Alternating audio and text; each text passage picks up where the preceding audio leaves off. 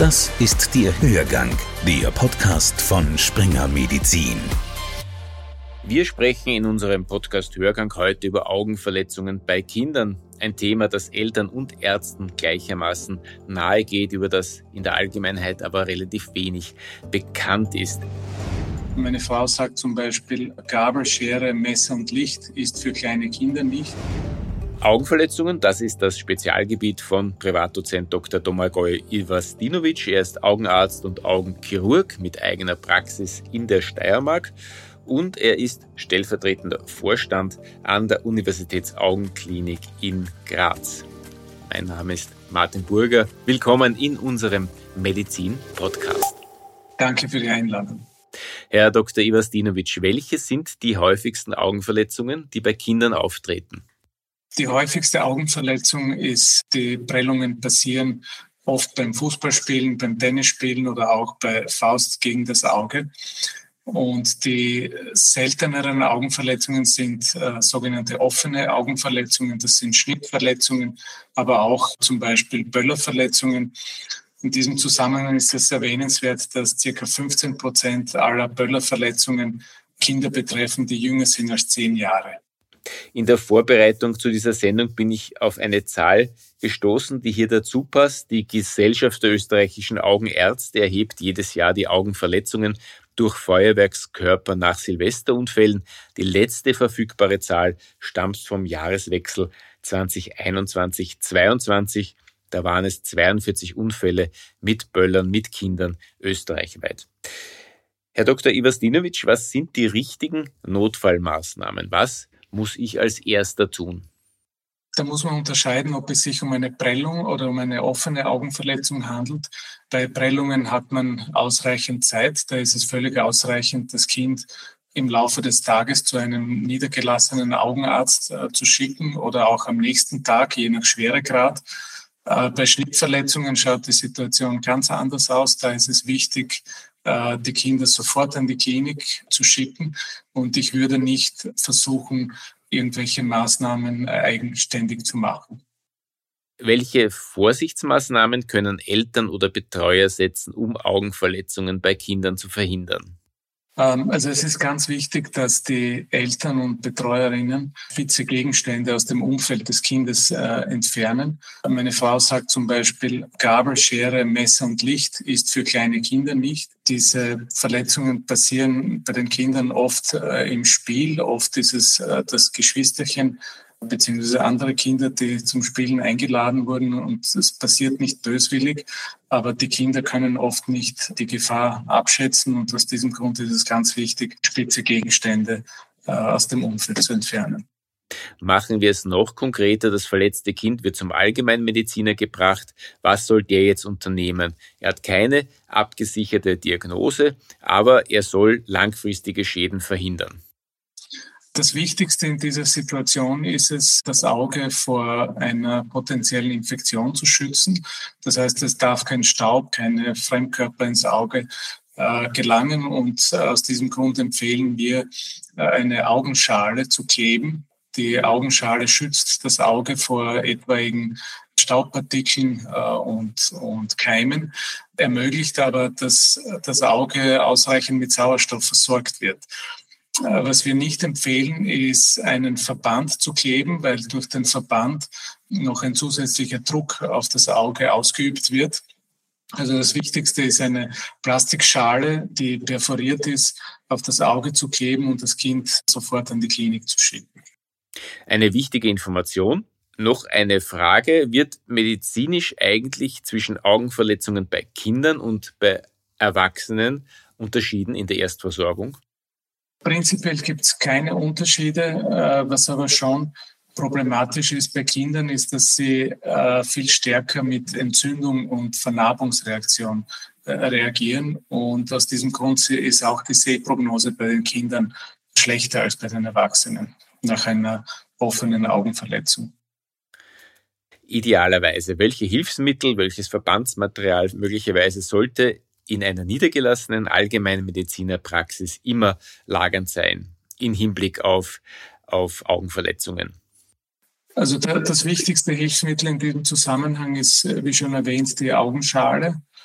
alles andere wäre kontraproduktiv. Wie sollen Allgemeinmediziner und Medizinerinnen zuverlässig erkennen, ob eine scheinbar banale Augenverletzung bei einem Kind nicht doch schwerwiegend ist und eine sofortige Überweisung an einen Spezialisten erforderlich wäre? Also ganz nützlich ist ein Augenspiegel oder ein direktes Ophthalmoskop nennt sich das auch. Mit diesem Gerät kann man erkennen, ob das Auge offen ist, äh, ob, es mit Blut gefüllt ist. Äh, man kann auch zusätzlich das Auge palpieren, also berühren und schauen, wie der Druck des Auges ist. Wenn das Auge prall gefüllt ist, dann ist es mit hoher Wahrscheinlichkeit nur eine Prellung. Wenn das Auge ganz weich ist, dann handelt es sich äh, mit hoher Wahrscheinlichkeit um eine äh, offene Verletzung, beispielsweise um eine Schnittverletzung. Und in diesem Fall ist es äh, ganz wichtig, das Kind sofort an die Klinik zu schicken. Gibt es spezifische Symptome? Gibt es Anzeichen, auf die bei der ersten Augenuntersuchung besonders zu achten ist? Also man, man, sieht schon mit dem bloßen Auge, ob die sogenannte Vorderkammer des Auges, das ist der Raum zwischen der Regenbogenhaut und der Hornhaut, ob dieser Raum mit Blut gefüllt ist. Der kann zur Gänze mit Blut gefüllt sein oder auch zur Hälfte oder auch weniger. Das ist für einen Mediziner äh, sofort erkennbar, wenn man bewusst darauf schaut. Zusätzlich sollte man das Kind fragen, wie es mit dem Auge sieht, das verletzt wurde.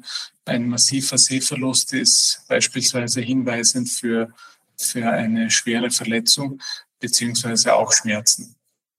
Es ist in unseren Breiten vielleicht nicht mehr vorstellbar, aber es, es gibt langfristige Folgen von Augenverletzungen bei Kindern, wenn die nicht richtig behandelt werden. Können Sie uns dafür ein paar Beispiele nennen? Man sieht es immer wieder im, im Zuge der äh, Migrationskrise, dass Kinder, die im Syrienkrieg beispielsweise am Auge verletzt wurden, mit einem Fremdkörper im Augeninneren äh, zu uns zur Behandlung kommen. Und in diesen Fällen ist das Auge dermaßen äh, geschädigt, dass wir die Sehprognose nicht mehr äh, verbessern können. Es gibt aber auch äh, hierzulande immer wieder Verletzungen, die manchmal äh, glücklicherweise spontan gut verheilen. Äh, ich kenne einen Jugendlichen, der als Kind verletzt wurde mit einer Gabel und äh, die, der Schnitt war so günstig, dass die Wunde selbstdichtend war und aufgrund seiner guten Immunität hat sich das Auge nicht entzündet. Und er hat eine sehr gute Sehleistung mit einer leichten äh, Hornhautverziehung, die mit einer Kontaktlinse ganz gut korrigiert werden kann. Äh, es gibt aber auch weniger günstige Fälle, wo es nach einer relativ banalen Schnittverletzung zu einer Infektion kommt und zu einem massiven Sehverlust, der in vielen Fällen nicht mehr äh, wieder rückgängig zu machen ist eine Frage aus meinem persönlichen Umfeld, die aber vielleicht doch interessant ist für ein größeres Publikum. Bei einer Verätzung, in welche Richtung spüle ich das Auge aus? Also am besten von, von der Nase bis zum bis zur Schläfe sozusagen. Von, äh, das Wasser sollte nasal rinnen und das Auge dann auf der sogenannten temporalen Seite, also seitlich abrinnen und ja, mit reinem Wasser ausspülen, glaube ich. Das sollte man der Ordnung halber dazu sagen. Wie gut sind die heimischen Allgemeinmediziner augenmedizinisch ausgebildet, um eben im Notfall helfen zu können? Also die aktuellen erfahrenen Allgemeinmediziner äh, mussten im Laufe ihrer Ausbildung äh, nicht auf einer Augenklinik eine Ausbildung absolvieren. Und aus diesem Grund ist meiner Erfahrung nach die Ausbildung ausbaufähig.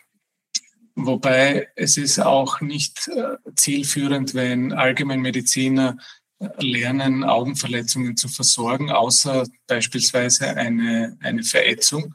Aber wenn es sich um eine Augenverletzung handelt, sei es auch ein Fremdkörper im, auf der Hornhaut, sollte man nicht selbst behandeln, sondern auch, sondern auf der Augenklinik weil diese Fremdkörper mit einem Bohrer ausgebohrt werden müssen. Und wir Augenärztinnen wissen, wie tief man hineinbohren kann, damit sich keine Hornhautnarbe entwickelt, die dann dauerhaft äh, die Sehleistung reduziert. Und wenn es sich um eine äh, offene Augenverletzung handelt, wie zum Beispiel eine Schnittverletzung, erfordert es sehr viel Erfahrung, um äh, diese Schnittwunde adäquat zu adaptieren. Wenn man beispielsweise in seiner Ordination mit einem Mikroskop so eine äh, Wunde falsch adaptiert, kann dadurch ein noch größerer Schaden entstehen, als wenn man äh, nichts unternimmt. Wichtig ist aus meiner, aus meiner Sicht, die Allgemeinmedizinerinnen zu sensibilisieren auf die Augenverletzungen, sich einen Augenspiegel zu besorgen und dann im Falle einer Verletzung äh, zu unterscheiden, handelt es sich um eine äh, relativ harmlose Prellung, je nach Schweregrad, oder handelt es sich um eine offene Augenverletzung, wo Feuer am Dach ist. Abschlussfrage. Welche chronischen Augenerkrankungen werden von praktischen Ärzten und Ärztinnen oft übersehen?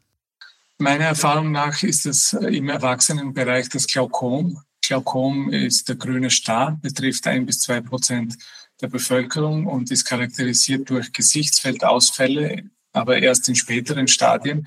Und äh, Glaukom tut nicht weh und man merkt es nicht. Und wenn die Gesichtsfeldausfälle dem Patienten, der Patientin auffallen, dann ist es äh, meistens schon zu spät. Äh, man kann nämlich mit einer Therapie lediglich die Progression ein bisschen entschleunigen, aber man kann den grünen Star nicht heilen. Im Kinderbereich wird oft eine Schwachsichtigkeit übersehen. Das nennt sich im, im Fachjargon auch Amblyopie. Die Amblyopie beruht auf einer unzureichenden Stimulation des Auges. Äh, das kann beispielsweise auch sein, dass ein Kind mit längeren Haaren äh, die Haare gerne über dem Auge trägt, so eine Locke über den Augen.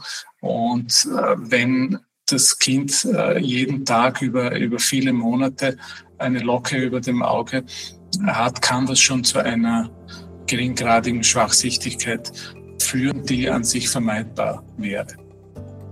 Herr Dr. Ivastinovic, danke für das Gespräch. Ich danke Ihnen. Hörgang, der Podcast von Springer Medizin. Springer Medizin.